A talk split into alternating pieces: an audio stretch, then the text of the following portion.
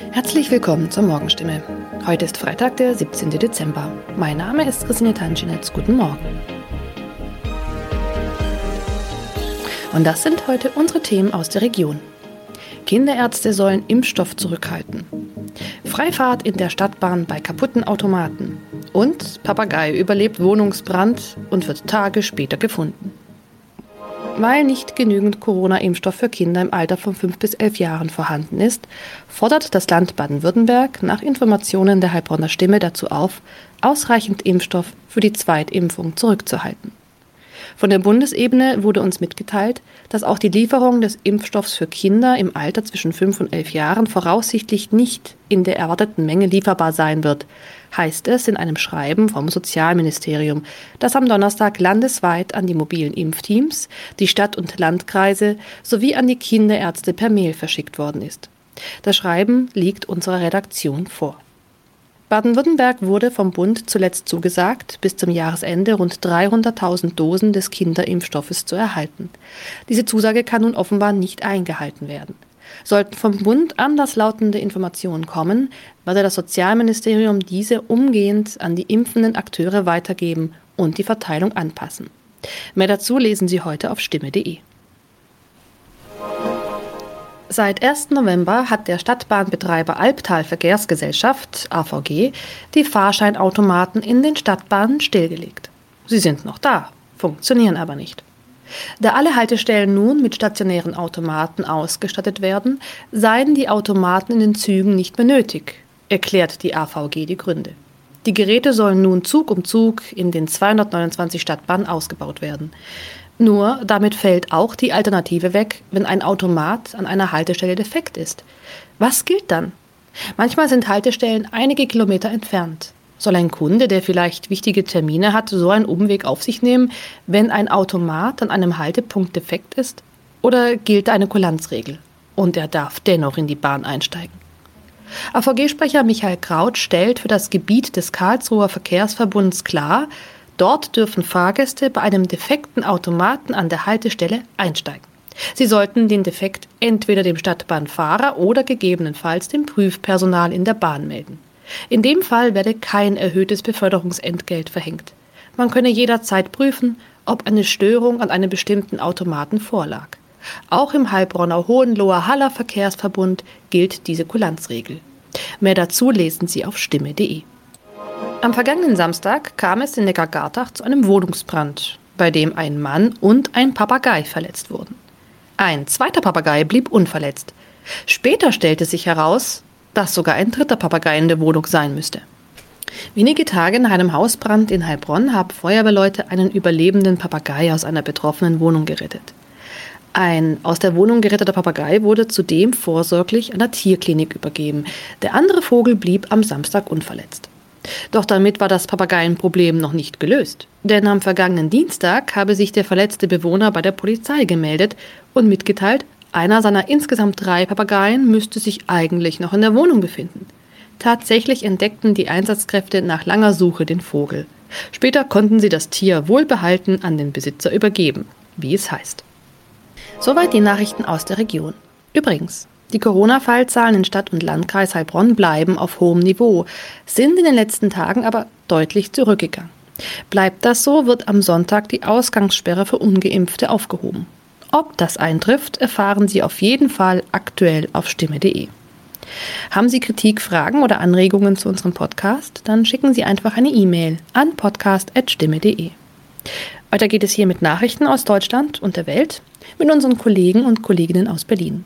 Ich verabschiede mich für diese Woche. Wir hören uns im neuen Jahr wieder und ich wünsche Ihnen eine besinnliche Weihnachtszeit und einen guten Rutsch. Vielen Dank und einen schönen guten Morgen. Ich bin Sabrina Frangos und das sind heute unsere Themen aus Deutschland und der Welt. 3G in Bus und Bahn, Weihnachtsmarkt Lust oder Weihnachtsmarkt Frust in anderen Ländern und geplanter Start der DART-Mission. Ab heute gilt ja bundesweit eine neue Corona-Verordnung, und zwar 3G am Arbeitsplatz und auch 3G in Bus und Bahn. Ja, dabei muss man dann entweder nachweisen, dass man geimpft ist oder genesen oder eben einen aktuellen negativen Corona-Test vorlegen. Ina Heidemann berichtet aus Berlin. Was gilt denn eigentlich am Arbeitsplatz? Ja, wer zur Arbeit geht und nicht im Homeoffice bleiben kann, sollte seinen Impf- oder Genesenen-Nachweis jetzt immer einstecken. Viele haben den ja sowieso immer dabei in einer App wie der Corona-Warn-App zum Beispiel. Alternativ gehen auch ein Zertifikat vom Impfarzt oder Zentrum oder der Impfpass. Und wer genesen ist, der kann das auch mit einem positiven PCR-Testergebnis nachweisen, das mindestens 28 Tage und höchstens sechs Monate alt ist. Wer noch nicht geimpft oder genesen ist, der muss sich testen lassen. Das geht hier mit dem Schnelltest. Der darf bis zu 24 Stunden alt sein oder auch mit dem PCR-Test. Der ist sogar bis zu 48 Stunden gültig. Und wer kontrolliert das dann alles? Die Arbeitgeber sind für die Überprüfung verantwortlich. Ohne einen der Nachweise dürfen Mitarbeitende nicht mehr rein. Bei Verstößen drohen hohe Strafen. Wenn der Arbeitgeber einen genesenen oder Impfnachweis einmal kontrolliert und das Ganze dann dokumentiert hat, dann müssen die jeweiligen Beschäftigten ihren Impfpass nicht mehr jeden Tag vorlegen. Wirtschaftsverbände sehen in dem Prozedere viel Aufwand für Firmen. Steffen Kampeter vom Arbeitgeberverband BDA, der spricht sogar von einem Testregime. Und wie soll das in den öffentlichen funktionieren? Das ist ja sicher noch mal aufwendiger, oder? Ja, dort sind das Sicherheitspersonal und die Ticketkontrolleure dafür zuständig. Im Fernverkehr hat die Bahn für die kommenden Tage schon auf rund 400 Streckenkontrollen angekündigt. Von Gewerkschaftsseite gab es schon Kritik daran, dass die Bahnmitarbeitenden das übernehmen sollen. Sollten Fahrgäste von der Fahrt ausgeschlossen werden müssen, weil sie sich nicht an die 3G-Regeln halten, könnten die Beschäftigten die Bundespolizei um Hilfe bitten, heißt es von der Bahn. Kinder und Jugendliche, die zur Schule gehen, die brauchen übrigens keinen Nachweis in Bus und Bahn, weil sie ja ohnehin regelmäßig in der Schule getestet werden. Und für Kinder unter sechs Jahren entfällt die Testpflicht. Kaum waren die ersten Weihnachtsmärkte offen, mussten sie vielerorts bei uns ja auch schon wieder schließen, leider. Nicht nur für die Schausteller ist das natürlich ein absolutes Desaster. Ja, Corona hat also vielen Besuchern einfach einen ganz, ganz dicken Strich durch die Rechnung gemacht. Auch wenn einige Weihnachtsmärkte offen bleiben, ist weiter Abstand und natürlich Maske tragen angesagt. Die Regeln sind leider auch irgendwie überall unterschiedlich. Also mal gilt der Zutritt mit 2G, mal mit 3G. Ja, wir wollen wissen, wie läuft das eigentlich in anderen Ländern ab? Sind Weihnachtsmärkte trotzdem beliebte Treffpunkte am Abend oder bleiben da die Besucher weg? Philipp Detlefs berichtet aus London. Ja, die Weihnachtsmärkte haben in England zwar, soweit ich das überblicken kann, noch nicht gestartet, aber in etwa zwei Wochen geht's hier los. Ich habe hier im Osten von London sogar einen quasi direkt vor der Haustür. Das ist eigentlich ein Wochenendmarkt, der dann aber im Dezember zum Weihnachtsmarkt wird. Die ersten Stände haben sogar schon angefangen. Es gibt jetzt schon Glühwein und Weihnachtsmusik. Was es hingegen Stand jetzt nicht gibt, sind Corona-Regeln. Keine Masken, keine Tests, kein 2G oder 3G. Das Thema Corona spielt hier in der öffentlichen Wahrnehmung trotz einer 7-Tage-Inzidenz von über 400 kaum noch noch eine Rolle. Dorothea Fink-Beiner hat die Infos aus der französischen Hauptstadt Paris. Hier in Frankreich stehen bereits die Holzhütten und es duftet nach gebrannten Mandeln, denn in diesem Jahr öffnen alle Weihnachtsmärkte. Durch einige kann man jetzt schon bummeln. Allein hier in Paris wird es 25 geben, darunter auch ungewöhnlicheres wie einen japanischen und einen ökofeministischen Markt. Überall aber gelten Corona-Regeln, Abstand und Maske und in den großen berühmten Märkten wie Straßburg oder Lille wird auch der 3G-Ausweis verlangt, im ganzen Gelände oder zumindest in den Bereichen, wo gegessen und getrunken wird. Wie sieht's in Rom aus? Claudia Wächter weiß mehr. Ja, hier in Italien fließt der Glühwein, also im Norden. Allerdings äh, ausgerechnet in Südtirol, da gilt nun ab heute in manchen Orten eine Ausgangssperre nachts, aber in Bozen zum Beispiel, da bauen sie die Buden nun auf, weniger als sonst und ähm, ohne Maske und Corona-Pass geht äh, natürlich gar nichts da. Es gibt also Einschränkungen hier, aber generell ist die Lage ähm, nicht so dramatisch wie in Deutschland. Julia Macher hat die Infos aus Barcelona. Hier in Spanien sind die meisten ja geimpft. Knapp 80 Prozent haben sich bereits zweimal pieksen lassen und die Boosterkampagne läuft auf Hochtouren. Da halten sich die Einschränkungen in Grenzen. Wer zum Beispiel hier in Barcelona ab dem Wochenende über den Weihnachtsmarkt Santa Lucia schlendern will, muss weder Impfausweis noch Test vorzeigen. Es reicht, wenn man sich die Maske ordentlich über Mund und Nase zieht. Und statt wie in Deutschland bei Glühwein und Waffeln eng zusammenzustehen, flaniert man in Spanien auch eher über die Märkte, kauft ein paar Krippenfiguren oder kleine Geschenke und versetzt sich so in Weihnachtsstimmung. Und das geht etwas gedämpfter als zuvor, auch jetzt in der Pandemie. Im Hollywood-Film Armageddon sprengen ja Actionstars wie Bruce Willis einen Asteroiden und verhindern so, dass er auf der Erde einschlägt. Mission Menschheit gerettet erfüllt. Ja, so etwas ähnliches will die NASA nun mit der unbemannten DART-Mission erstmals wirklich versuchen. Eine Sonde soll also absichtlich in einen Asteroiden gesteuert werden, um dessen Flugbahn zu verändern. Heute soll's losgehen. Die Sonde soll von Kalifornien aus ins All starten. Christina Horsten weiß mehr. Es klingt ja alles irgendwie schon so ein bisschen nach Hollywood-Blockbuster. Die Sonde an sich ist aber unbemannt. Wie läuft das ganze Spektakel denn genau ab? Ja, das klingt total nach Hollywood-Blockbuster, total nach Armageddon. Aber wenn man das den NASA-Forschern sagt, dann sagen die sofort, Moment, Moment, Moment, Moment, nein, nein, nein, nein, nein, ganz so ist das doch nicht. Diese Mission ist nicht unbedingt einem Hollywood-Blockbuster wert, denn es gibt ja keine unmittelbare Bedrohung und die Sonde ist ja auch unbemannt, da sind keine Menschen an Bord. Also ist es, hat es nicht sozusagen diese ganze Dramatik dieser Hollywood-Blockbuster, aber es ist eben ein aller, aller, allererster Versuch, ob es möglich ist, ein Fluggerät in einen Asteroiden Asteroiden krachen zu lassen und dadurch dessen Flugbahn zu verändern. Ein ganz allererster kleiner Versuch. Nun lässt sich die NASA das Projekt hier ordentlich was kosten, also umgerechnet sind 290 Millionen Euro. Ja, ist es das denn wirklich wert? Sind wir so bedroht?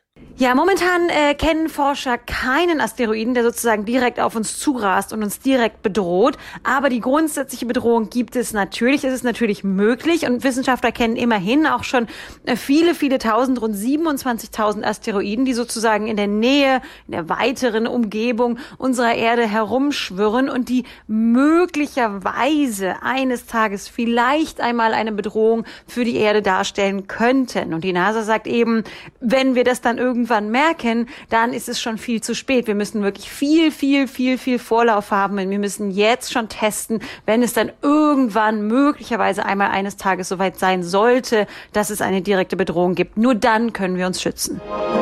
In unserem Tipp des Tages geht es heute darum, wie man Impulskäufen am besten widerstehen kann. Ja, das ist ja so ein typisches Phänomen, wenn man was kauft und dann sieht man hier noch eine Kleinigkeit, auch und da auch noch was und denkt sich so, oh, warum eigentlich nicht? Schwupps, steht man an der Kasse damit, alles im Einkaufswagen gelandet und man will bezahlen. Ja, gerade läuft ja die Black Friday Woche an. Überall locken also auch noch diese angeblichen Schnäppchen. Dazu der anstehende Weihnachtskaufrausch und von den ganzen alltäglichen Spontankäufen im Supermarkt mal ganz abgesehen. Ja, aber wie schafft man es eigentlich, wirklich nur Sachen zu kaufen, die man braucht und die einem selber und nicht den Händler glücklich machen? Ronny Thorau hat ein paar Tipps gegen Kaufrausch und sogenannte Impulskäufe. Ganz vorneweg, warum kaufen wir eigentlich so oft so viel? Na, manchmal ist ein Kaufrausch ein Trostpflaster für Dinge, die einem fehlen. Anerkennung, Zuneigung, soziale Kontakte. Da nimmt man dann gerne als Ausgleich die Glückshormone, die ein Kauf kurzfristig ausschütten kann. Problem, das nutzt sich ab. Also man muss dann immer häufiger was kaufen oder es wirkt nicht mehr so gut als Glückssteigerung. Vom leeren Geldbeutel ganz abgesehen. Dazu kommen natürlich die Tricks der Händler. Preisschilder, die nur optisch nach Rabatt aussehen oder ein wohliges Ambiente, das zum Verweilen und Kaufen verführt. Oder ganz praktisch, wer Hunger oder Durst hat, der kauft mehr Lebensmittel. Okay, na dann liegt die Gegenmaßnahme ja auf der Hand, oder? Lieber satt in den Supermarkt gehen. Genau, in der Sprache der Psychologen heißt das, unsere Selbststeuerungsfähigkeit ist höher, wenn unsere Grundbedürfnisse erfüllt sind. Anderer Trick, ums Kaufen zu begrenzen, keine Karten, sondern begrenzt nur Bargeld mitnehmen. Oder kurz vor Abschluss eines Kaufs nochmal den Laden verlassen oder den Online-Shop und nachdenken. Wenn dann das geschickt erzeugte wohlige Shopping-Ambiente fehlt, fällt mancher Kaufrausch doch in sich zusammen. Und was jetzt Shoppen als Glücksbringer angeht, wenn man mehr Dinge tut, wie soziale Kontakte zu pflegen, vielleicht ein Tier anzuschaffen, Sport machen, sich geistig anstrengend, aber erfüllend betätigen, dann macht einen das immuner gegen das Trostpflaster-Shopping. Und sonst so. Er war einer der größten und beliebtesten Stars der Musikgeschichte, eine absolute Rocklegende. Die Rede ist natürlich von Freddie Mercury. Im letzten September wäre er 75 Jahre alt geworden. Vor 30 Jahren starb der Queen-Sänger ja an den Folgen einer AIDS-Erkrankung. Aber seine Legende lebt natürlich weiter. Und Queen sind übrigens auch ohne ihn weiter sehr erfolgreich. Philip Detlefs berichtet aus London. Auch 30 Jahre nach seinem Tod und mehr als 35 Jahre nach seinem letzten Konzert mit Queen bleibt Freddie Mercury ja eine Ikone. Was macht ihn denn so unsterblich? Ja, erstmal natürlich die Musik, die jeder kennt. We Are the Champions, We Will Rock You und Radio Gaga. Das sind Songs, die auch heute noch jeder singen kann, die im Radio rauf und runter laufen und die bei Musikstreaming-Diensten populär sind. Natürlich hat auch der Oscar-prämierte Film Bohemian Rhapsody dazu beigetragen, dass nochmal eine neue Generation Freddie Mercury und Queen für sich entdeckt hat. Und Freddie war einfach ein unglaublicher Entertainer, Showman und Sänger, wie es eigentlich nur wenige gab in der Musikgeschichte. Der hat die Menschen mitgerissen und über die Musik, die Videos und die Konzertfilme tut er das auch heute immer noch. Es heißt ja, er hat auch der AIDS-Bewegung ein großes Vermächtnis hinterlassen und Betroffenem im Nachhinein geholfen. Wie das denn? Ja, es gilt tatsächlich als ein Meilenstein, dass er einen Tag vor seinem Tod öffentlich gemacht hat, dass er HIV-positiv war. Das hatte es vorher so eigentlich noch nicht gegeben, dass ein so großer Star das bekannt gegeben hat. Und damit hat er wohl auch geholfen, diese Stigmatisierung von HIV-infizierten Menschen und AIDS-Kranken, die damals noch viel größer war als heute, ein bisschen zu bekämpfen. Und nach seinem Tod haben seine Bandkollegen von Queen und der Manager den Mercury Phoenix Phoenix Trust ins Leben gerufen. Das ist eine Stiftung, die in Entwicklungsländern Aufklärungsarbeit betreibt zum Thema AIDS. Ja, nach diesem gigantischen Freddie Mercury Tribute-Konzert, wo die verbleibenden Queen-Mitglieder ja mit Superstars wie David Bowie, George Michael oder auch Elton John auf der Bühne standen, da sollte ja eigentlich Schluss sein mit Queen. Aber inzwischen füllen Gitarrist Brian May und auch Schlagzeuger Roger Taylor zusammen mit Sänger Adam Lambert wieder die ganz großen Hallen. Wie kam es denn dazu? Ja, die Kurzform der Geschichte lautet so, 2002 ist das Queen Musical We Will Rock You hier in London gestartet und dadurch haben Brian May und Roger Taylor einfach wieder Feuer gefangen. Es gab dann einen Queen-Auftritt bei einem Konzert für Nelson Mandela und dann sind sie mehrere Jahre als Queen mit Paul Rogers, dem Sänger von Free and Bad Company, auf Tour gegangen und haben auch ein Album aufgenommen. Danach sind sie beim Finale von American Idol aufgetreten mit den beiden Finalisten. Einer davon war Adam Lambert, der ist zwar nur Zweiter geworden, aber er hat bei Queen den größeren Eindruck hinterlassen und inzwischen ist er seit fast zehn Jahren ihr Sänger. Nächstes Jahr sind Queen und Adam Lambert dann wieder auf Welttournee und es sind auch im Sommer drei Konzerte in Deutschland geplant. Das war's von mir. Ich bin Sabrina Frangos und ich wünsche Ihnen noch einen schönen Tag. Bis morgen.